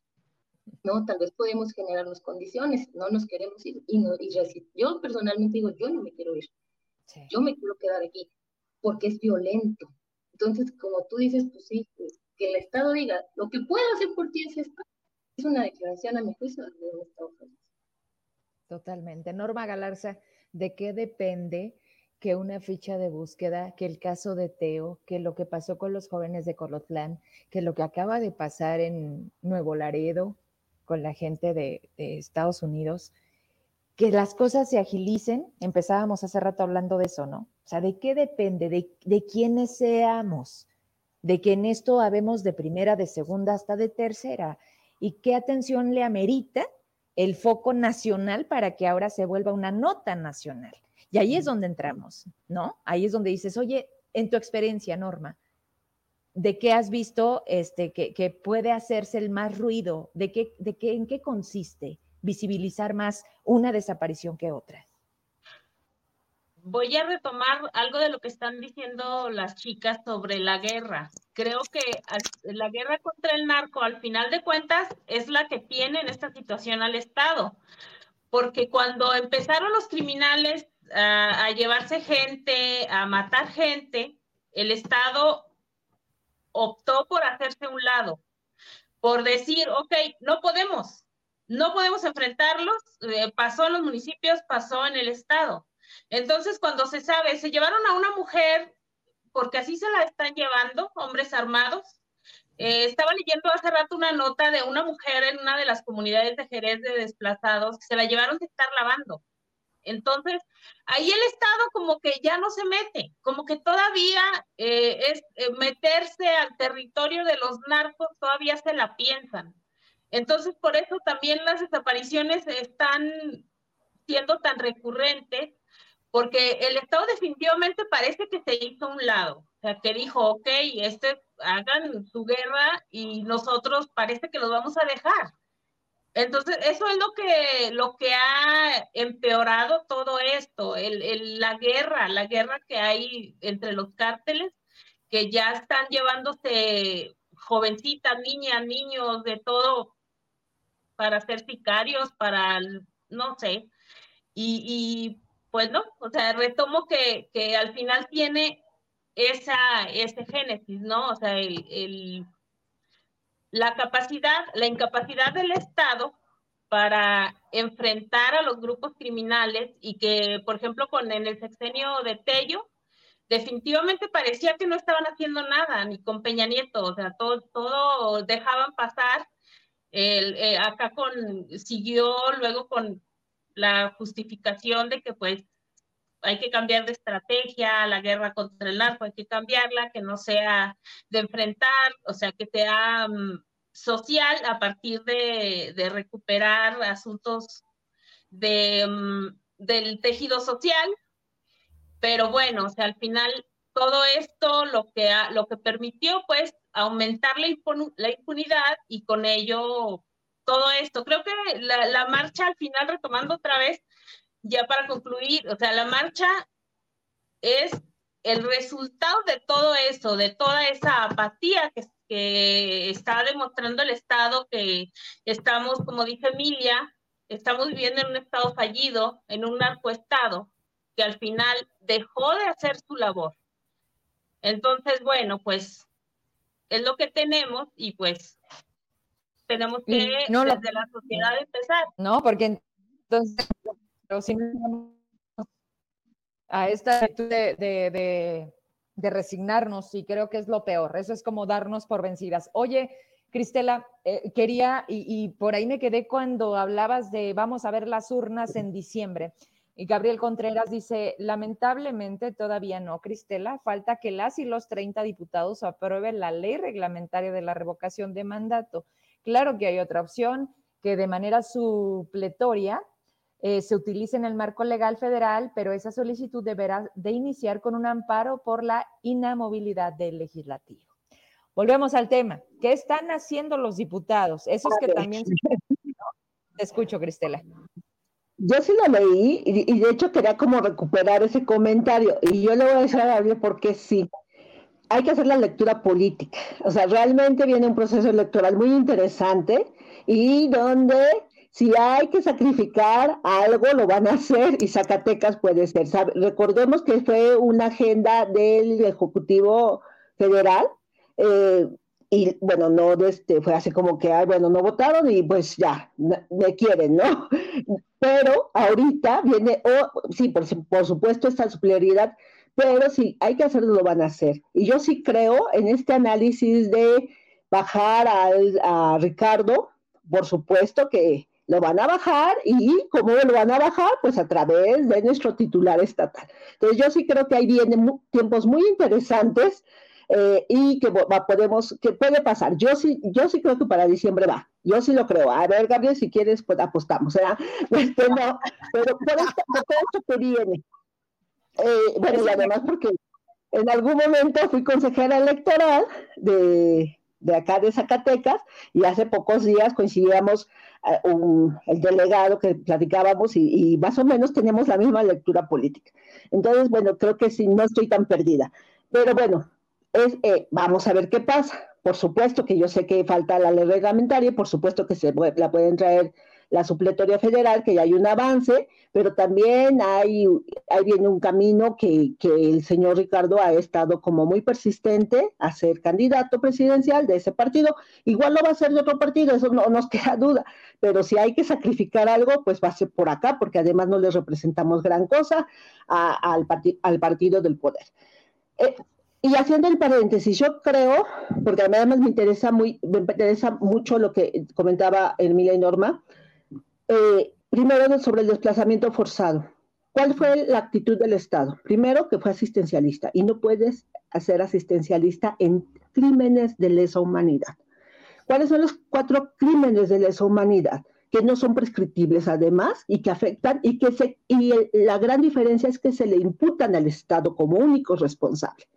Desplazamiento forzado, desaparición de personas, ya sea para tratar con fines de explotación sexual, para trabajos forzados, como se mencionan, pueden estar reclutados forzadamente.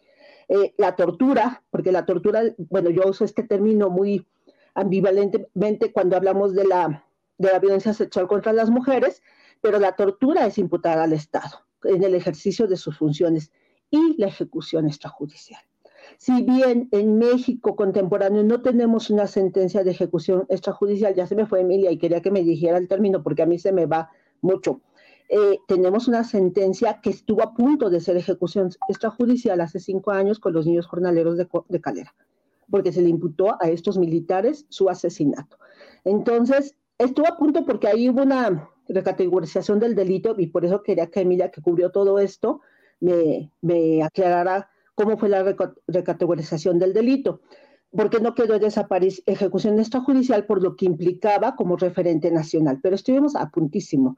Entonces, estos cuatro crímenes de lesa humanidad los tenemos en el pan nuestro de nuestros Zacatecas. Los tenemos acá. Y ahora con, la, con, con estas Guardia Nacional, esta reforma constitucional que sacan a los militares de los cuarteles, los traen a las, a las calles, esto va a aumentar. ¿Por qué? Porque ¿quién hace la ejecución extrajudicial? Los, militares no están entrenados para conciliar ni para hacer seguridad pública, están entrenados para la guerra. Por eso el feminismo es antimilitarista, porque sabemos que las, las, las mujeres vamos a vivir esa guerra en nuestras cuerpos porque somos las receptoras de las violencias sexuales, somos las receptoras de la desaparición de, personas y por supuesto que estos desplazamientos forzados a nosotras nos pega de manera diferente porque quién es la que carga, la que tiene que subsistir, la que materna en, contextos sumamente precarios, la que da contención a la pareja que está sumamente, que no sabe gestionar emociones, o sea, no es cualquier cosa. En el caso de los niños jornaleros, pues las esposas fueron asesinadas, tienen esta sentencia, pero la esposa fue asesinada, la madre fue asesinada. O sea, imagínate esta barbaridad. Y esto pasó aquí en nuestro calera, con adolescentes y, personas muy jóvenes, fueron cinco. Entonces, ¿mandé? Que se les criminalizó aparte, digo, o sea, ah. Sí, estos son crímenes de lesa humanidad, estos son totalmente responsabilidad del Estado, porque es una porque hay una descomposición tal de sus instituciones que no puede, no, no hay nada, es el Estado fallido, como bien mencioné Emilia, pero es un Estado fallido que nos pega principalmente a las mujeres, principalmente. Entonces, no, no, cuando es que no, se quejan mucho, pues, ¿qué crees? Es que soy la receptora principal de todo esto. Nada más. Entonces, este, e, e, es, nada más, o sea, entonces, no es cualquier cosa lo que está pasando en el Estado, sí tenemos que hacer algo, sí estamos movilizándonos desde nuestros feminismos, por supuesto, por eso te digo, el feminismo es antimilitarista, pero también es antipunitista, porque sabemos que ese sistema judicial no nos hace justicia para nada, porque es que nos está criminalizando también, nos está exigiendo que comprobemos que fuimos víctimas no solamente violencia de género, violencia intrafamiliar, violencia sexual, de todo. Eh, eh, que merecemos una pensión. ¿Mandé? ¿Mandé? Adelante. Adelante. Ah, ok. Ah, okay. Y no, ¿Algo, no, algo, algo, acá no, acá no, ¿eh?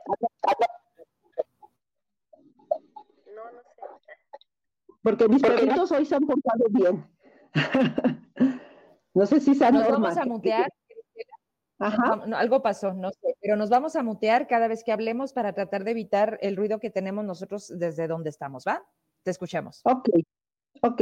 Entonces, bueno, eh, ya se me fue la idea también como a ver, el rato que hay. Entonces, bueno, no es cualquier cosa, y entonces, bueno, también por eso el feminismo es antimunditista, porque no, este, no, no, hay un sistema de justicia para nosotros, porque es un sistema patriarcal, así como lo mencionó Emilia, y, y agregamos, pues, estos crímenes de lesa humanidad, que esto es gravísimo, esto es gravísimo porque los tenemos aquí, los tenemos todos nuestros días. Entonces, yo tampoco me quiero ir a Zacatecas y estoy segura que no me voy a ir nunca, eh, pero no podemos estar en esta situación. Por supuesto que no podemos seguir así y por eso estos, estos ejemplos de memoria, de resistencia como el día de hoy, aun cuando también nos están criminalizando por tomar las calles, por hacer este ejercicio, este ejercicio de iconoclasia que no lo pueden entender, los vamos a seguir haciendo, porque tenemos que seguir nombrándonos, tenemos que, porque lo que no se nombra no existe, y estas violencias sí existen y, no, y, parece que no van a parar. Ya no digamos que vayan hacia atrás, el ciclo de, de las violencias son muy, muy, muy, muy, profundos estos incrementos de las violencias, pero lo único que queremos es parar, que no sigan aumento y esto no, no está siendo posible. Cuando dicen que es una marcha violenta, yo sí quería también hacer este, que fue, un, fue un movimiento de protesta muy violento y que no debería de ser así, pero ¿cuál violencia? Si el poder, no, ¿cuál ejercicio de poder estamos haciendo? El poder no lo tenemos nosotras, es una expresión de rebeldía, de protesta. Entonces no se confundan. La violencia tiene una, es una construcción muy profunda de un abuso de ese ejercicio del poder. Las mujeres que salieron a las calles el, el día de hoy, que salimos, no tenemos ese poder. Entonces no podemos hablar de esa violencia que están diciendo, qué violentas. Es una expresión de manifestación del hartazgo desde la digna rabia, desde nuestras posibilidades, de lo que representa el Estado, que es eh, empresa privada, que son los bancos, que es la explotación, que es el, desde la iglesia, que es tus monumentos históricos patriarcales, pues hay que hacerlo, pero eso no es violencia porque simplemente no tenemos el poder. Si lo tuviéramos, lo, usaríamos y lo usaríamos no para someter la sociedad, lo usaríamos para el beneficio y el bienestar de todas, todos y todas.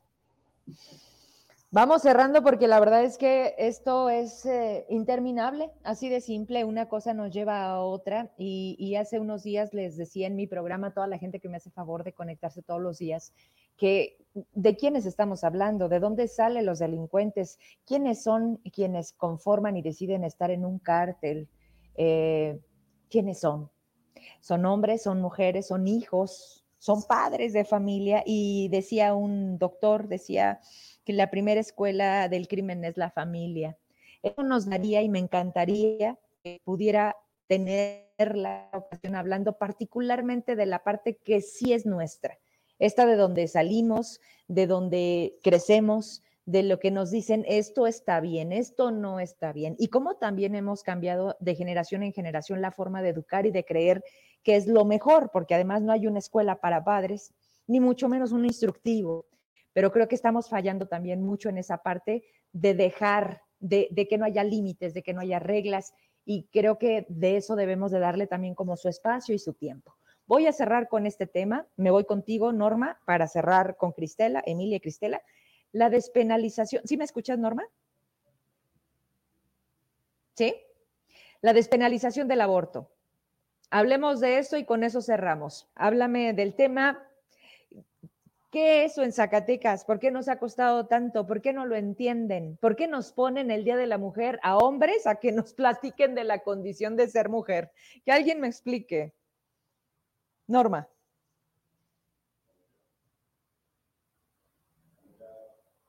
Estás muteada.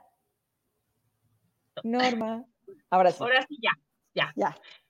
Bueno, para empezar, el, el aborto en Zacatecas está penalizado por, por, cosas tan arcaicas como que tenga mala fama la mujer. No recuerdo bien lo que dice el código, pero eh, creo que, pues yo voy a ser muy breve porque, bueno, ya es tarde y creo que mm, voy a decir lo más breve posible, sin meterme tanto berenjenal, que creo que al final de cuentas el aborto tiene que ser visto desde la empatía, porque cada persona tiene una historia de vida diferente. O sea, yo no puedo decir, yo estoy en contra del aborto, porque hacen eso? O sea, no, si yo estoy viviendo una realidad a lo mejor más privilegiada que la que vive una niña que está en el campo, que necesita abortar porque por X razón, o sea, no, no tenemos que buscar la razón y que llega y, y resulta que en el estado hay, hay una, hay penas por decidir sobre lo que quiere hacer sobre su cuerpo, que hay cierto sector de diputados que no han entendido, que no tienen empatía con las mujeres, porque creen que, que, lo correcto es decir, esto está prohibido, esto está bien, esto está mal, o sea, yo decido sobre lo que tú quieres hacer con tu útero. Entonces, desde ahí creo que, que es como debemos de tomar ese tema desde la empatía y entender que no todas somos iguales, no todas tenemos la misma historia ni los mismos privilegios. Y si cualquier mujer está en, en la necesidad de suspender su embarazo, o sea, las demás, en lugar de cuestionar, tenemos que arropar y con eso concluyo. O sea, yo es, creo que lo que tenemos que hacer las demás mujeres es arropar en lugar de juzgar. y ya que, que, las chicas nos den el panorama legal, porque Cristel es abogada y se lo sabe perfectamente. Entonces, yo aquí concluyo y pues gracias. Gracias, Norma. Cristela, vámonos con ese tema, desde todo lo que has eh, podido vivir y hacer bueno, yo te voy a dejar como una parte que Emilia maneja muy bien, pero voy a hablar de otra, de otra parte que creo que también es importante mencionarla. Estamos en una sociedad capitalista, donde tenemos y donde se promueve la heterosexualidad para que para tener un ejército de reserva. En la historia de la humanidad no, había no hemos tenido ningún ejército de reserva como el que tenemos ahora, que eso que implica no empleo, salario precario, empleo informal. Entonces, sin prestaciones sociales, que fueron luchas históricas eh, para generar dignidad e igualdad entre las personas.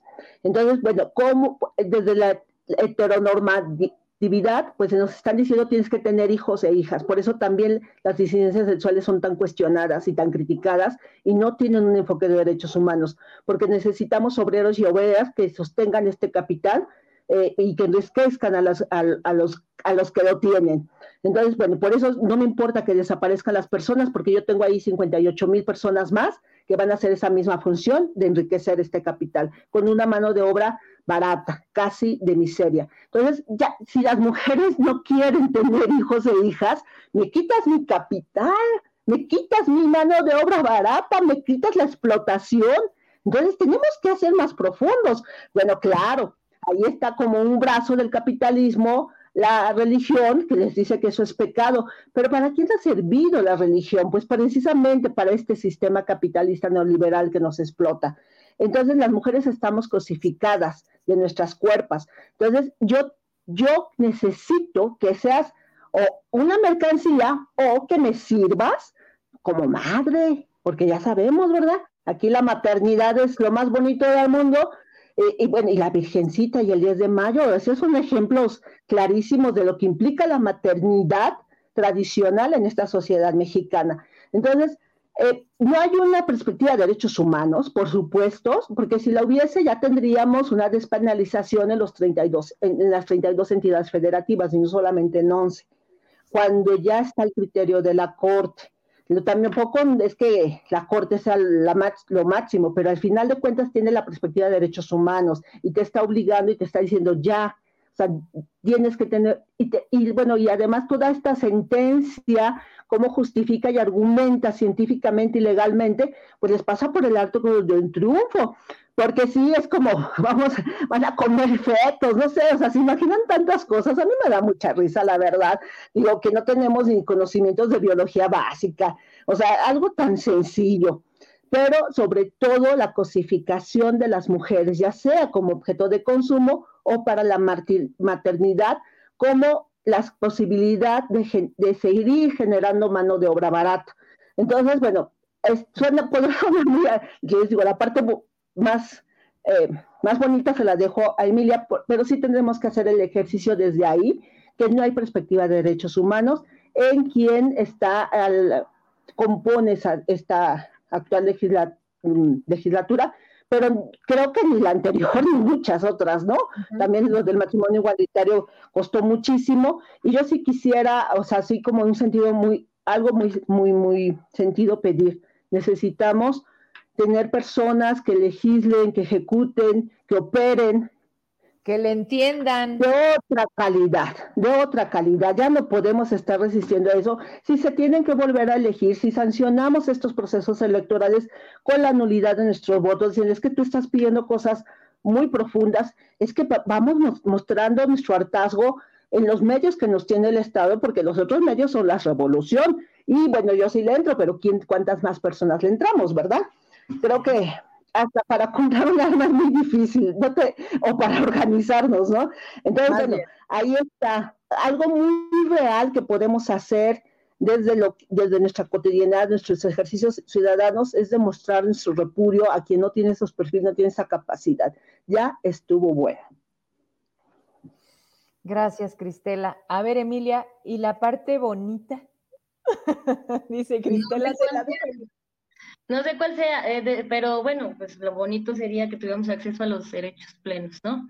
Eh, bien, eh, yo creo que justo como dice Cristela, el, capitalismo se ha sostenido históricamente sobre los úteros de las mujeres. Eh, no lo digo yo, ¿verdad? Lo han dicho muchísimas académicas, eh, incluso haciendo críticas a Marx.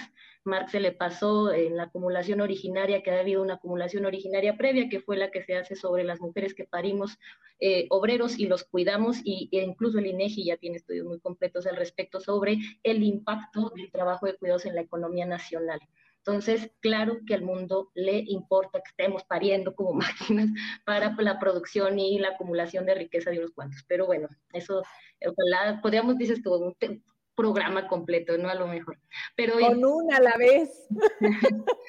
Este, pero, sabes, eh, eh, respecto a lo que decía Norma, efectivamente el Código Penal para el Estado de Zacatecas tiene unas cositas que son atenuantes del delito y dice que no será, que será sancionado eh, en menor medida si el embarazo, si el aborto se da en una condición en que el embarazo haya sido fruto de una unión ilegítima.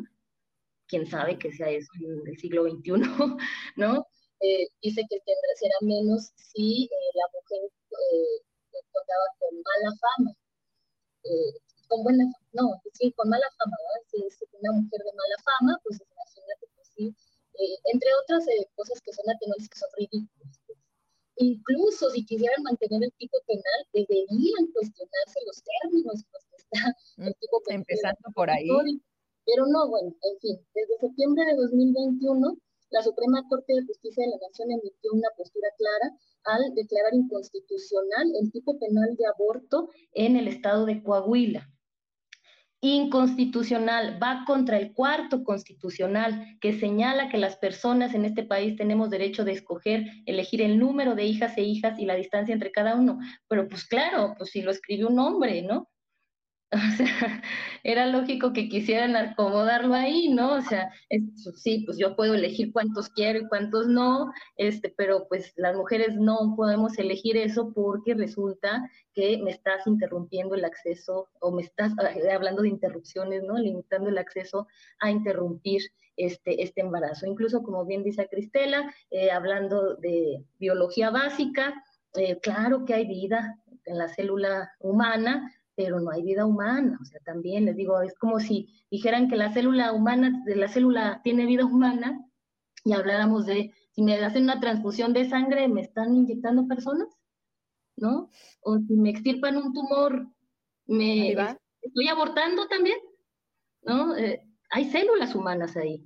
Incluso la crítica que le hacemos a estas personas que se manifiestan contra nuestras posturas, ¿por qué nos están manifestando fuera de las clínicas de fertilidad? Ahí se inseminan muchísimos óvulos, se congelan y después de que no se usan se tiran a la basura porque son células. Y no están diciendo que las clínicas de fertilidad tiran personas, no, porque el Estado patriarcal y la construcción religiosa como la tenemos está en contra de las mujeres y nuestra capacidad de decidir, no contra el capital.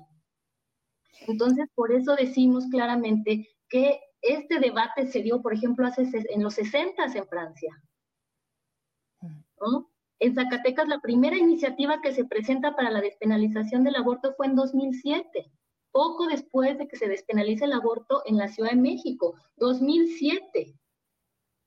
Y al día de hoy, todas esas legislaturas que han pasado desde 2007 a la fecha, que se emite la primera postura de la Corte, porque en aquel entonces lo que era la Procuraduría General de la República sí eh, contravino eh, la postura de, la despenalización del aborto en Ciudad de México, y desde aquel entonces la Suprema Corte de Justicia de la Nación dijo que estaba bien.